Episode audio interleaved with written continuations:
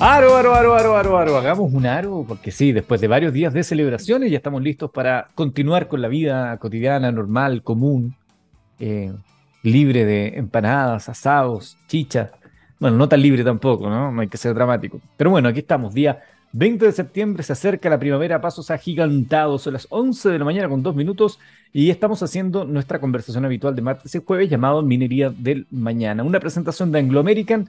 En Anglo American la innovación está en el centro de todo lo que hacemos, buscando mejores formas de extraer y procesar minerales esenciales para nuestra sociedad, usando menos agua y menos energía, con la ciencia y la tecnología como principales aliados, colaborando con las comunidades, trabajando para un medio ambiente más saludable, con estrategias para enfrentar entre todos el cambio climático. Si en Anglo American avanzamos con un propósito claro, que es reimaginar la minería para mejorar la vida de las personas.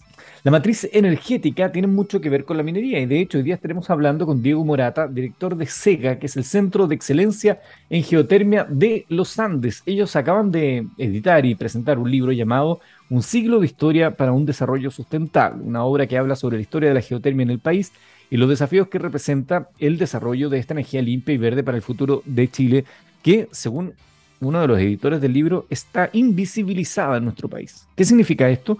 Lo vamos a conocer en detalle más adelante en esta conversación con Diego Morata, quien además es uno también de los editores del libro. Así que ya lo saben, si quieren conocer más de geotermia, de la historia de la geotermia y lo que implica los desafíos de la geotermia para Chile, presta atención a lo que será esta edición de Minería del Mañana. Saludo a usted que está en vivo en txsplus.com, saludo a usted que está escuchándonos en algún podcast de txsplus.com saludo a mis amigos de Instagram que también se unen en vivo en Instagram en arroba fuentesilva con una sola S. Son mis dos apellidos, pero con una sola S, donde hablamos de algunas cositas interesantes. Y ya que hablamos de minería todos los días acá, bueno, martes y jueves, no sé si usted ha escuchado hablar de la minería, la minera más polémica del mundo, la minería más polémica del mundo. Para algunos, todo tipo de minería podría resultar altamente polémica. Nosotros tratamos de hablar acá desde los hechos más que desde los mitos.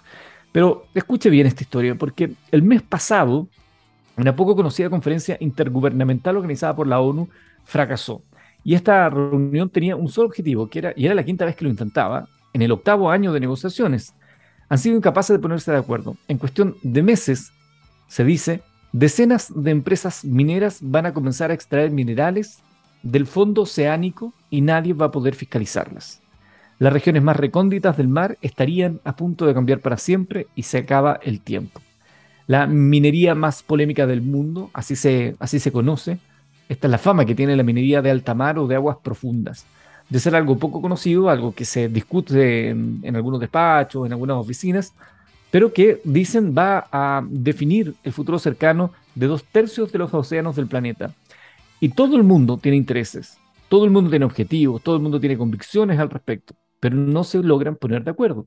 Por un lado, las empresas mineras aseguran que los minerales que podemos extraer de los fondos marinos son esenciales para asegurar el éxito de la transición energética. Sabemos, lo hemos dicho hasta el hartazgo, que la minería es fundamental para la transición energética y dejar de depender de combustibles fósiles. Eso lo sabemos.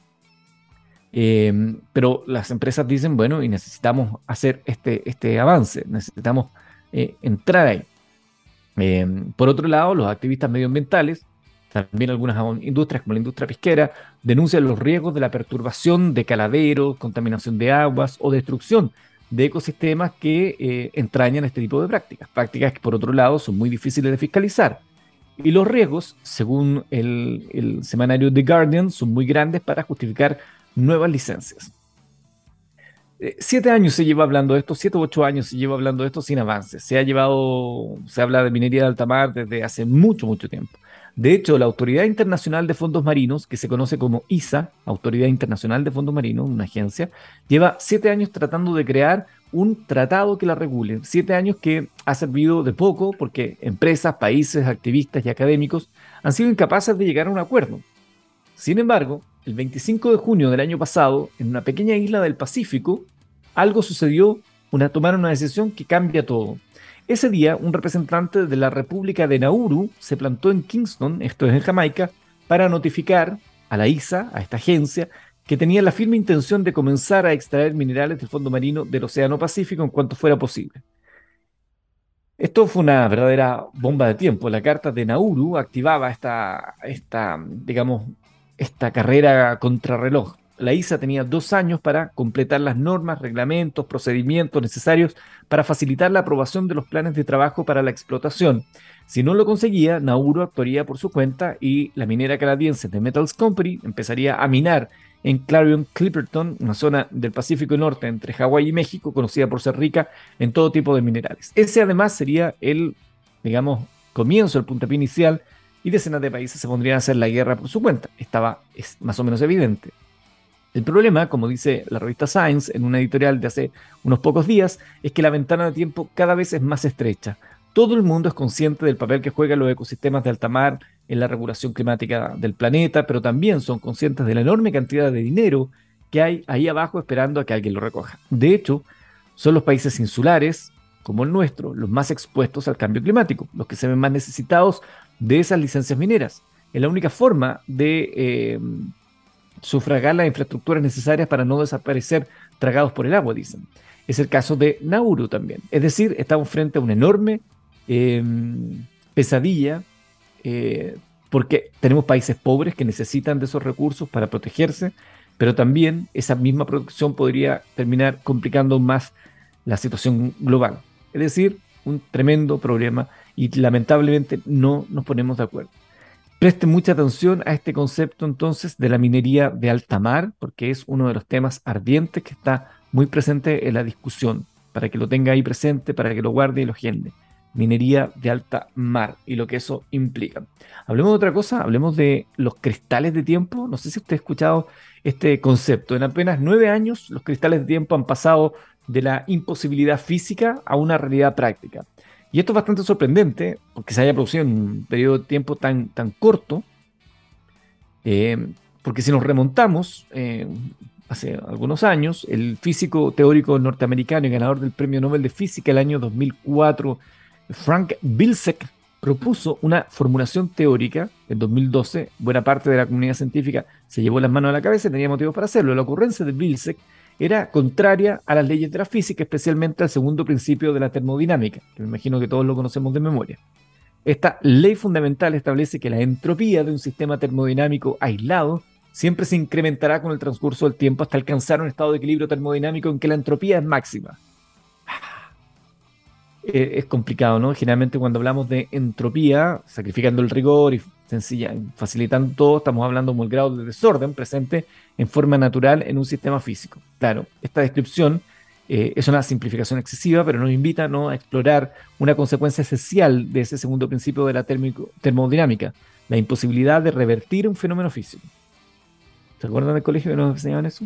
Además, lo que proponía Vilsek también parecía atentar contra el primer principio de la termodinámica o principio de la conservación de la energía que establece de forma fundamental que la energía ni se crea ni se destruye. Exactamente, solo se transforma. No cabe duda de que los cristales de tiempo no empezaron de, entonces con buen pie, pero actualmente y en un giro inesperado de los acontecimientos representan una línea de investigación extraordinariamente prometedora que mantiene enfrascados a muchos grupos de investigación, como el que dirige un español llamado Pablo Hurtado de la Universidad de Granada. Ahora, ¿qué es un cristal de tiempo? Un cristal de tiempo es básicamente un cristal, por lo que es una buena idea que comencemos repasando qué es ese objeto desde un punto de vista físico-químico, dice el reporte que estoy, al cual me remito. Podemos definir un cristal, dice, como una estructura de materia cuyos átomos se disponen de una manera homogénea y ordenada, dando forma a un patrón que se repite periódicamente a lo largo del espacio.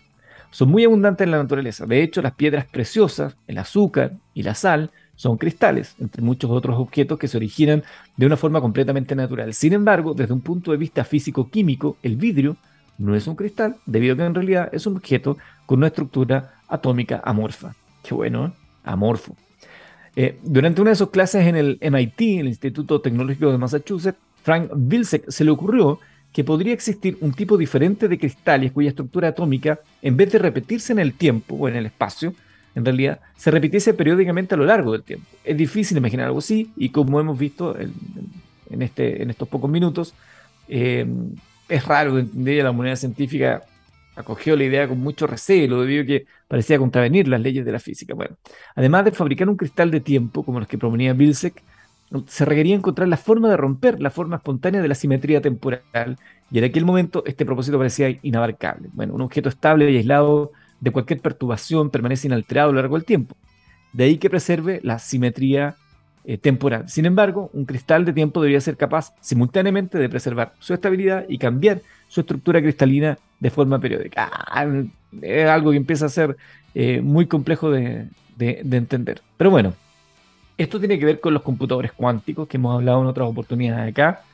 Recordemos que a principios del pasado mes de julio, un grupo de, investigadores dirigido por el físico norteamericano Joe Randall publicó un artículo científico muy prometedor y en él expone cómo ha utilizado una plataforma de simulación cuántica para describir la creación de un cristal de tiempo discreto actuando sobre el spin de las partículas de un diamante. Yo la verdad, no, no pretendo entrar en todos los detalles de lo que implica o no implica eh, un cristal de tiempo. Yo solamente les quiero dejar la semilla de la curiosidad. Si usted googlea, va a encontrar interesantes artículos respecto a eso.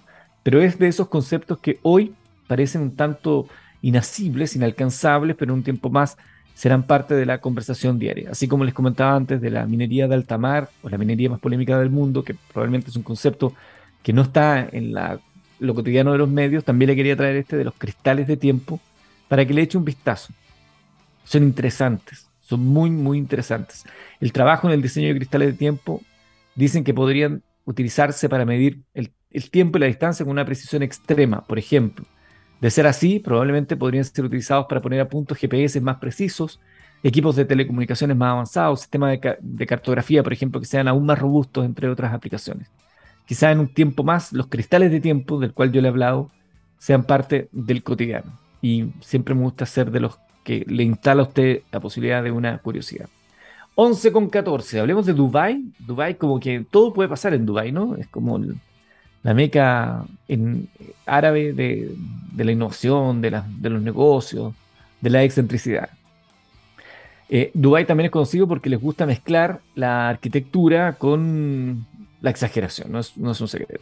Eh, la ciudad eh, de Emiratí acoge el rascacielos más alto, el Burj Khalifa. Eh, saludo a los califas que podrían estar escuchando, que es una mole de 828 metros de altura que marca este skyline de esta ciudad cargada de grandes torres. También ahí está el Burj Al Arab, este hotel famosísimo, el único que tiene no sé cuántas estrellas, 8 estrellas, 7 estrellas, una locura. Bueno, eh, si la canadiense Moon World Resorts tiene éxito en su propósito de este peculiar y faraónico eh, proyecto, agregará una joya a este, este mapa de mega construcciones eh, arquitectónicas en Dubai. Es un inmenso resort de temática lunar. Lo de temática lunar va en un sentido literal de la palabra, como la imagen que pueden ver ahora que Gabriel Cedrés va a acompañar a estas, estas conversaciones. Literalmente quieren hacer una luna de dimensiones gigantescas para eh, señalar dónde están. Según las infografías divulgadas por Moon World Resort, muestran exactamente eso. Es una gigantesca construcción con forma de luna que descansa sobre un anillo. Quizás el conjunto no sea tan alto como el Burj Khalifa, que les mencionaba antes, pero si lo terminan y sale adelante, dejará sin duda convertir a esto en un hito.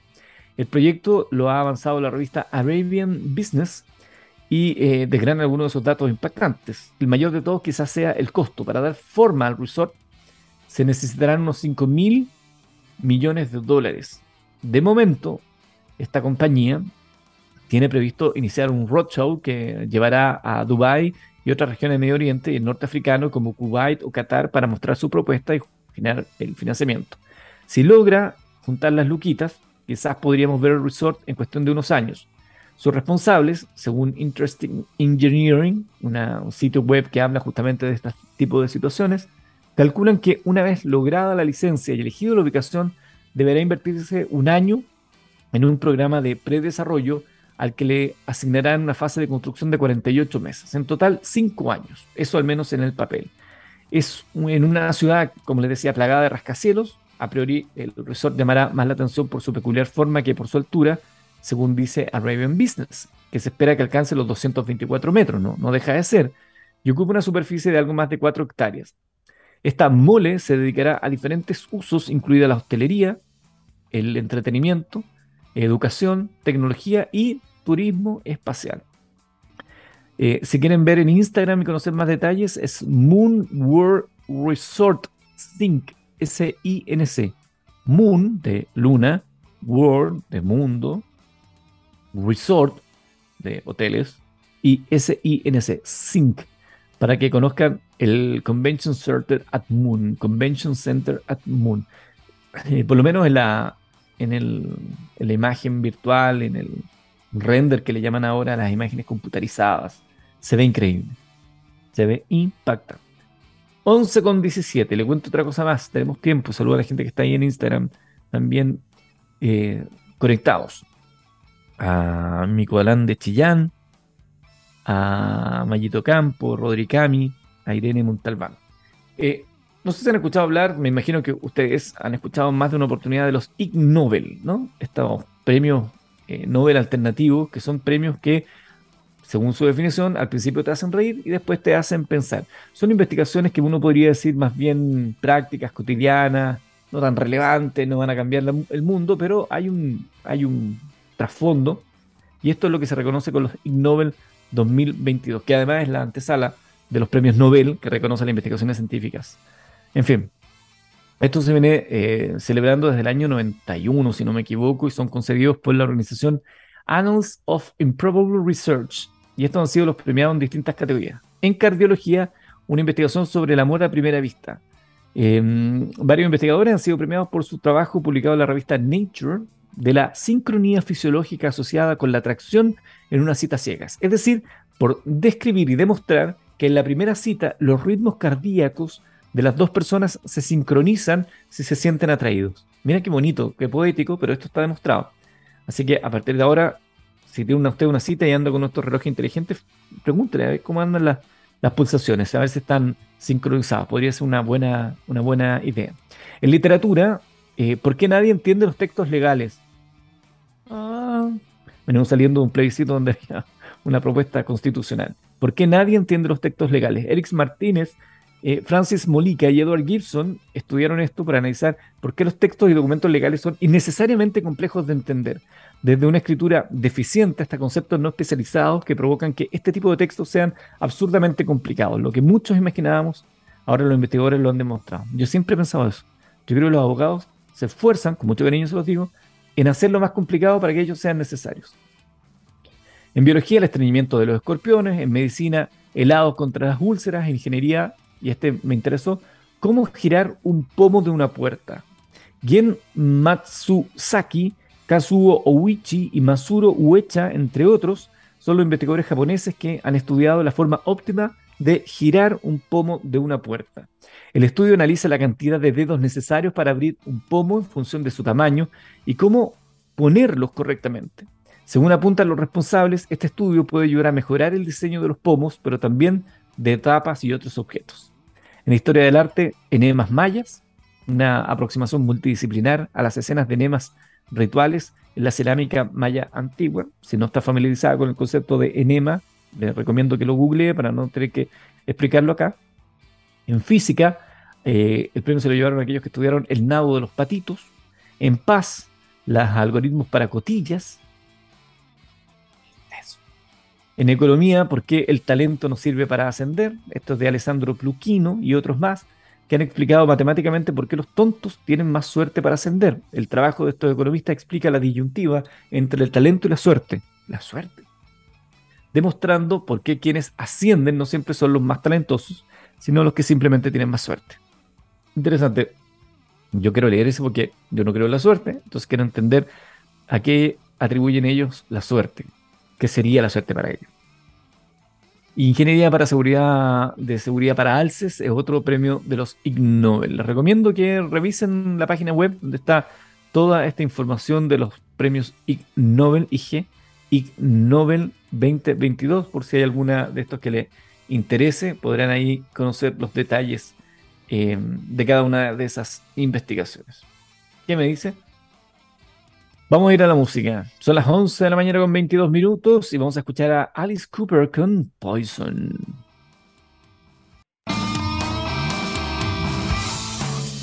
11 de la mañana con 26 minutos, 11 con 26. Continuamos con nuestra minería del mañana. y les voy a contar informaciones del ámbito minero, por supuesto, claro que sí. Y dice así, Minera Antucoya presentó programa para desarrollo de habilidades en el siglo XXI Liceo María Elena. En el marco de la alianza del Consejo de Competencias Mineras eleva 30 estudiantes de tercero y cuarto medio de la especialidad de mecánica del Liceo Técnico Industrial Científico Humanista participaron en una actividad de aprendizaje que contempló talleres sobre liderazgo, trabajo en equipo y comunicación afectiva. Interesante iniciativa esta de Minera Antucoya.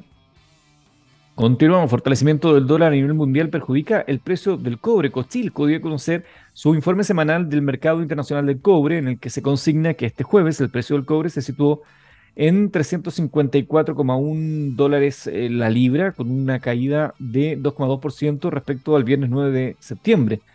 Con el reporte de la Comisión Chilena del Cobre se señala que esta semana que el valor del dólar se vio fortalecido a nivel mundial perjudicando de esta forma el precio del metal rojo. El dólar ha continuado cerca de sus máximos recientes, mientras los operadores aumentan las apuestas de lo que mm, la Reserva Federal será aún más agresiva en lo que se, de lo que se esperaba cuando se reúne en los próximos días. Es así como las expectativas de que la Reserva Federal aumente las tasas 75 eh, a 100 puntos base ha impulsado el dólar, debilitando el precio del cobre. Por su parte, se espera que en China exista una reorganización en los liderazgos en medio de un empeoramiento de las perspectivas de crecimiento.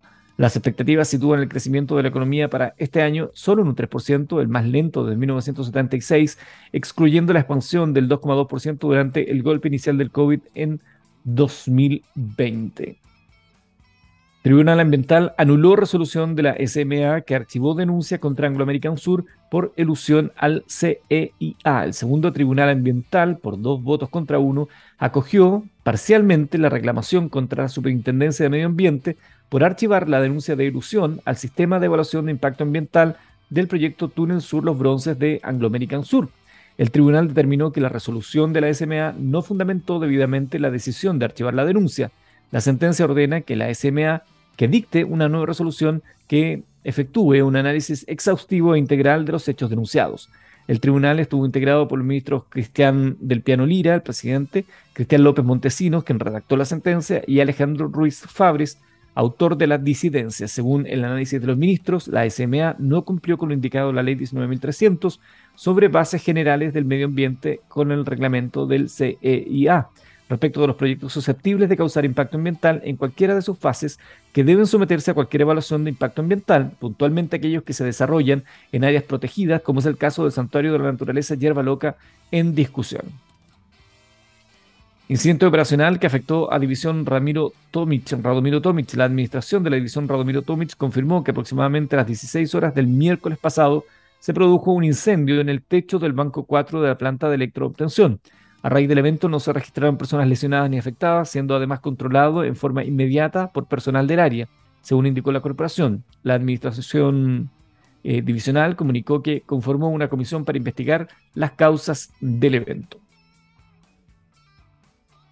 Simuladores de realidad virtual serán usados para promover la conducción eficiente en el sector minero. El programa de capacitación pretende que los conductores profesionales y no profesionales adopten técnicas de conducción inteligente para optimizar los recursos de los vehículos y ahorrar hasta un 15% en combustible, con el objetivo de incorporar la conducción eficiente de vehículos como una manera de optimizar el gasto energético en el ámbito del transporte. El Automóvil Club de Chile lanzó este nuevo programa de capacitación que busca que los conductores que se desempeñan en el sector minero del país generen cambios en sus hábitos detrás del volante y así puedan reducir el consumo de energía, reducir las emisiones de gases de efecto invernadero y aumentar la seguridad en sus traslados diarios.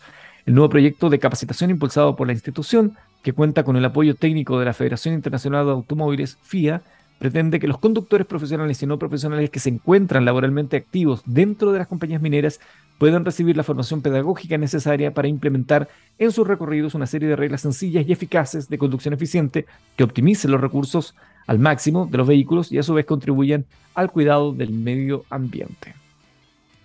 Y finalmente, la mesa por hidrógeno verde sesionó por primera vez en la Araucanía el Ministerio de Energía creó la primera mesa interinstitucional de hidrógeno verde.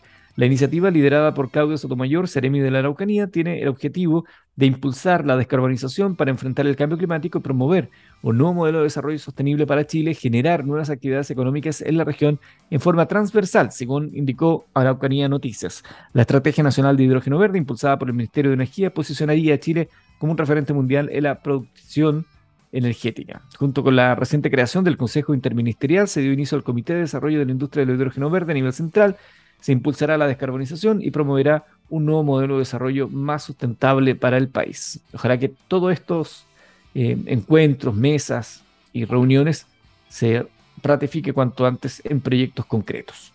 11 con 32, vamos a ir a la música y al regreso conversamos con Diego Morata. Él es director del Centro de Excelencia en Geotermia de los Andes y autor editor, digo, uno de los editores del libro Geotermia en Chile, un siglo de historia para un desarrollo sustentable. Escuchamos en la música, señoras y señores, a ver dónde está la propuesta don Gabriel Cedrés, dice que escuchamos Ghost, así se llama la banda, y esto se llama Call Me Little Sunshine.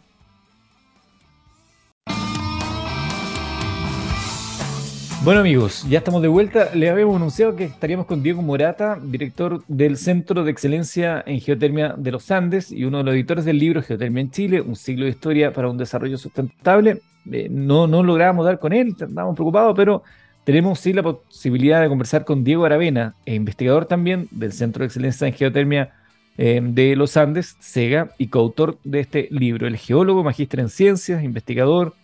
Así que podemos hablar todo de lo que es la geotermia, que era la propuesta que les teníamos para ustedes el día de hoy. Bienvenido, muchas gracias por acompañarnos, Diego.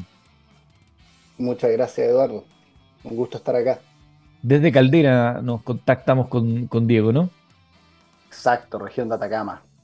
Ah, Cuéntanos, Diego, ¿cómo surge la idea de generar este texto, este libro que, parece tan relevante que ha sido recientemente eh, presentado? Mm, sí, bueno, este libro fue formado, eh, fue creado como dentro, por un grupo de investigadores del Centro de Excelencia en Geotermia de los Andes, SEGA, así le llamamos siempre nosotros el SEGA, que es un centro de investigación en geotermia donde desde el 2011 hemos estado estudiando esta forma de energía. Eh, y ya en todos estos años hemos desarrollado bastantes investigaciones y también bastantes prototipos y proyectos aplicados, de ingeniería aplicada a esta tecnología. Entonces, quisimos encontrar una forma de comunicar todo lo que hemos hecho, todo lo que hemos aprendido, pero contextualizarlo dentro de todo lo que ha sido el desarrollo de la geotermia en Chile, que es bastante antiguo, mucho más antiguo de lo que, de lo que uno pensaría. Cuéntanos un poquito de, esa historia que me, me, parece relevante. Hay un desconocimiento en general respecto a lo que es la geotermia. Claro, porque, bueno, primero puedo partir explicando muy brevemente lo que es la geotermia. La geotermia nosotros nos referimos a todo el calor que está dentro de la Tierra, independiente de cuál es su fuente, independiente de dónde viene. Si viene de un volcán o si viene del manto debajo de la corteza o si viene del sol, también. Y si viene del sol y se acumula en el suelo, también es geotermia. Entonces, ah, solo, solo quiero decir que la geotermia es toda esa energía y como es toda la energía que está en el subsuelo, abarca desde las temperaturas de miles de grados a mucha profundidad hasta temperaturas casi la temperatura ambiente que uno encuentra en los primeros metros del suelo.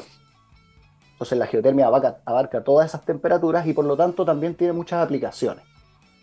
Cuando tenemos temperaturas altas, de más de 150 grados, por ejemplo, que es lo que uno encuentra en las termas en grandes profundidades, uno puede generar electricidad que es lo que genera la planta Cerro Pabellón, en el norte de Chile, en la, en la comuna de Ollagüe, que es de hecho la primera planta en el continente, en Sudamérica, que genera electricidad con geotermia. ¿ya? Eh, lo cual es un poco paradójico porque al mismo tiempo acá en Chile fue uno de los primeros lugares donde se exploró para generar electricidad con geotermia.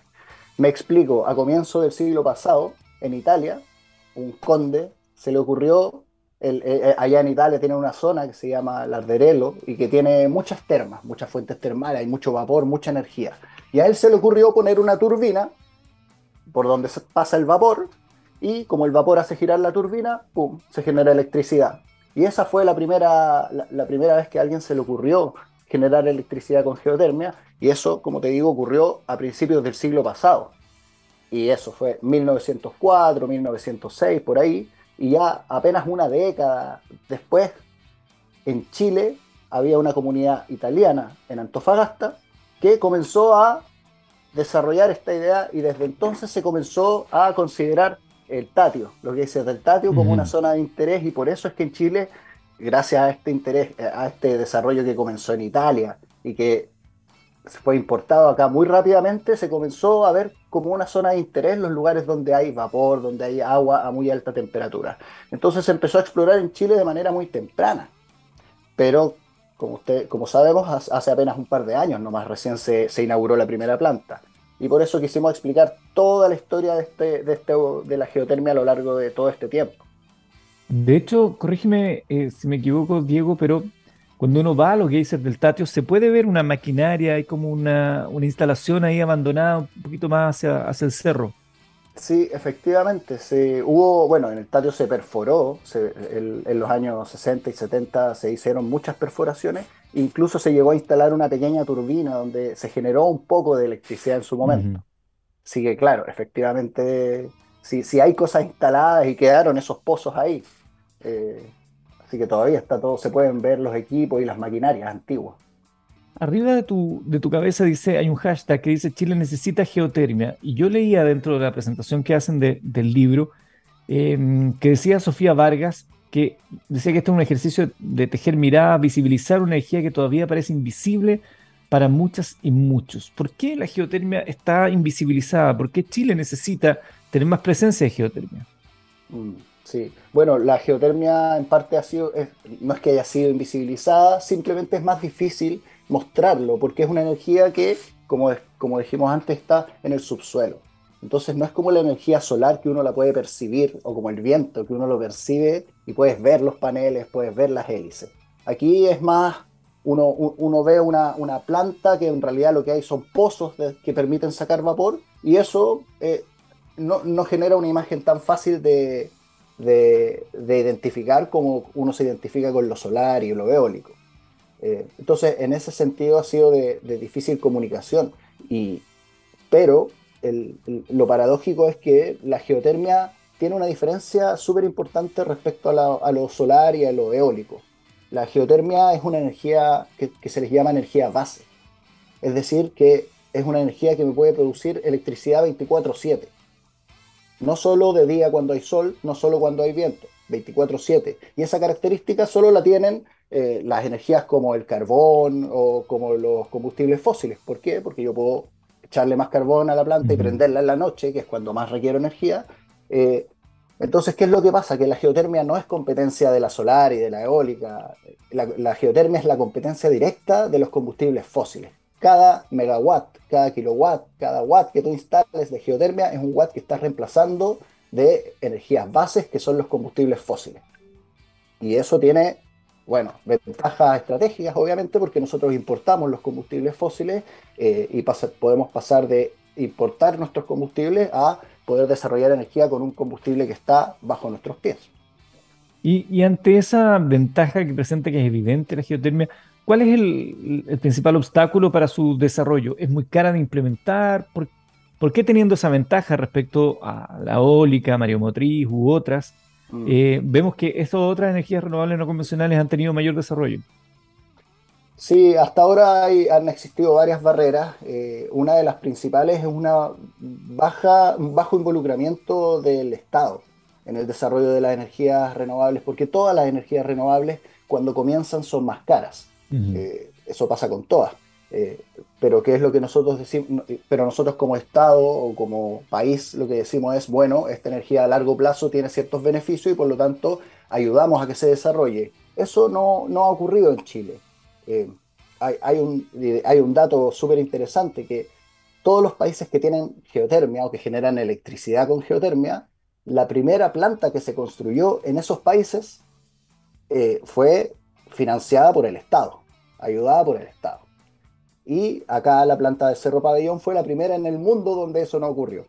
Así que somos eh, una anomalía. Imagínense si tuviéramos, si, hubiese el apoyo del Estado, eh, el apoyo suficiente y si se consideraran otros factores más allá de los meramente económicos.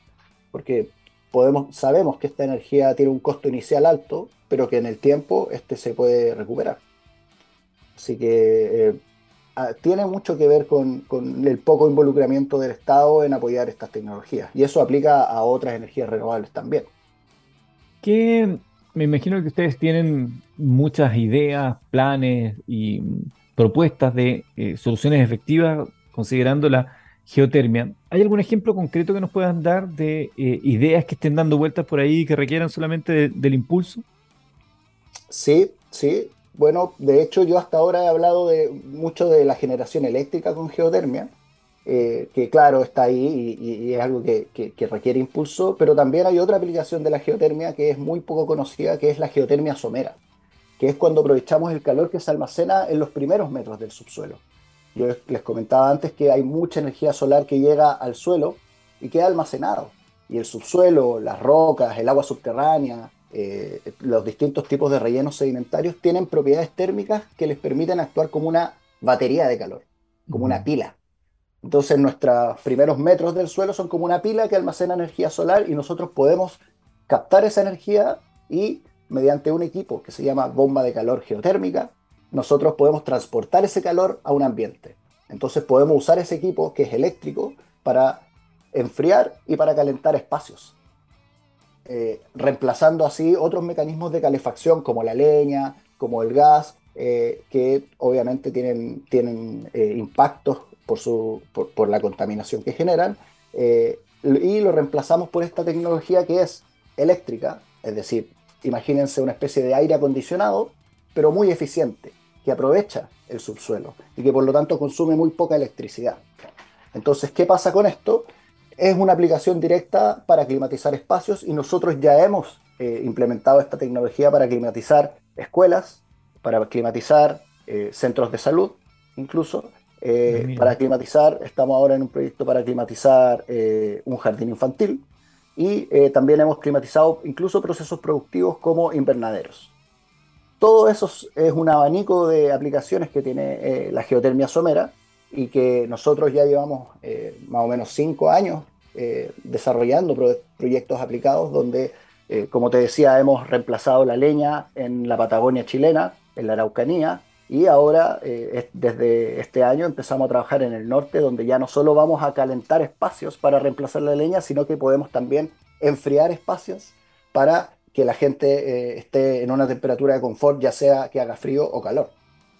Aquí me llega una pregunta a través del Instagram que claro, es como respecto a lo que uno intuye, ¿no? Tú ya explicaste que la geotermia no solamente tiene que ver con estar cerca de un volcán o, aquello, sino que también con la temperatura que va quedando ahí en, en, la Tierra.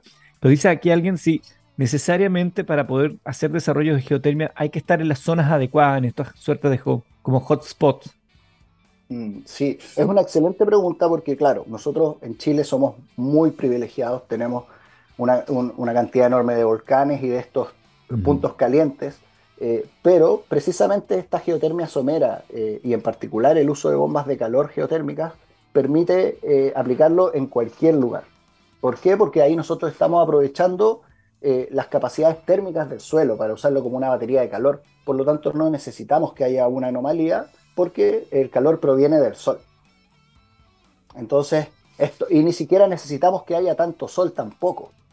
Es lo que ocurre que, mira, ¿te acuerdas de los animales que se entierran para sobrevivir en el invierno cuando hace mucho frío? Y también los que se entierran para sobrevivir en el verano cuando hace mucho calor.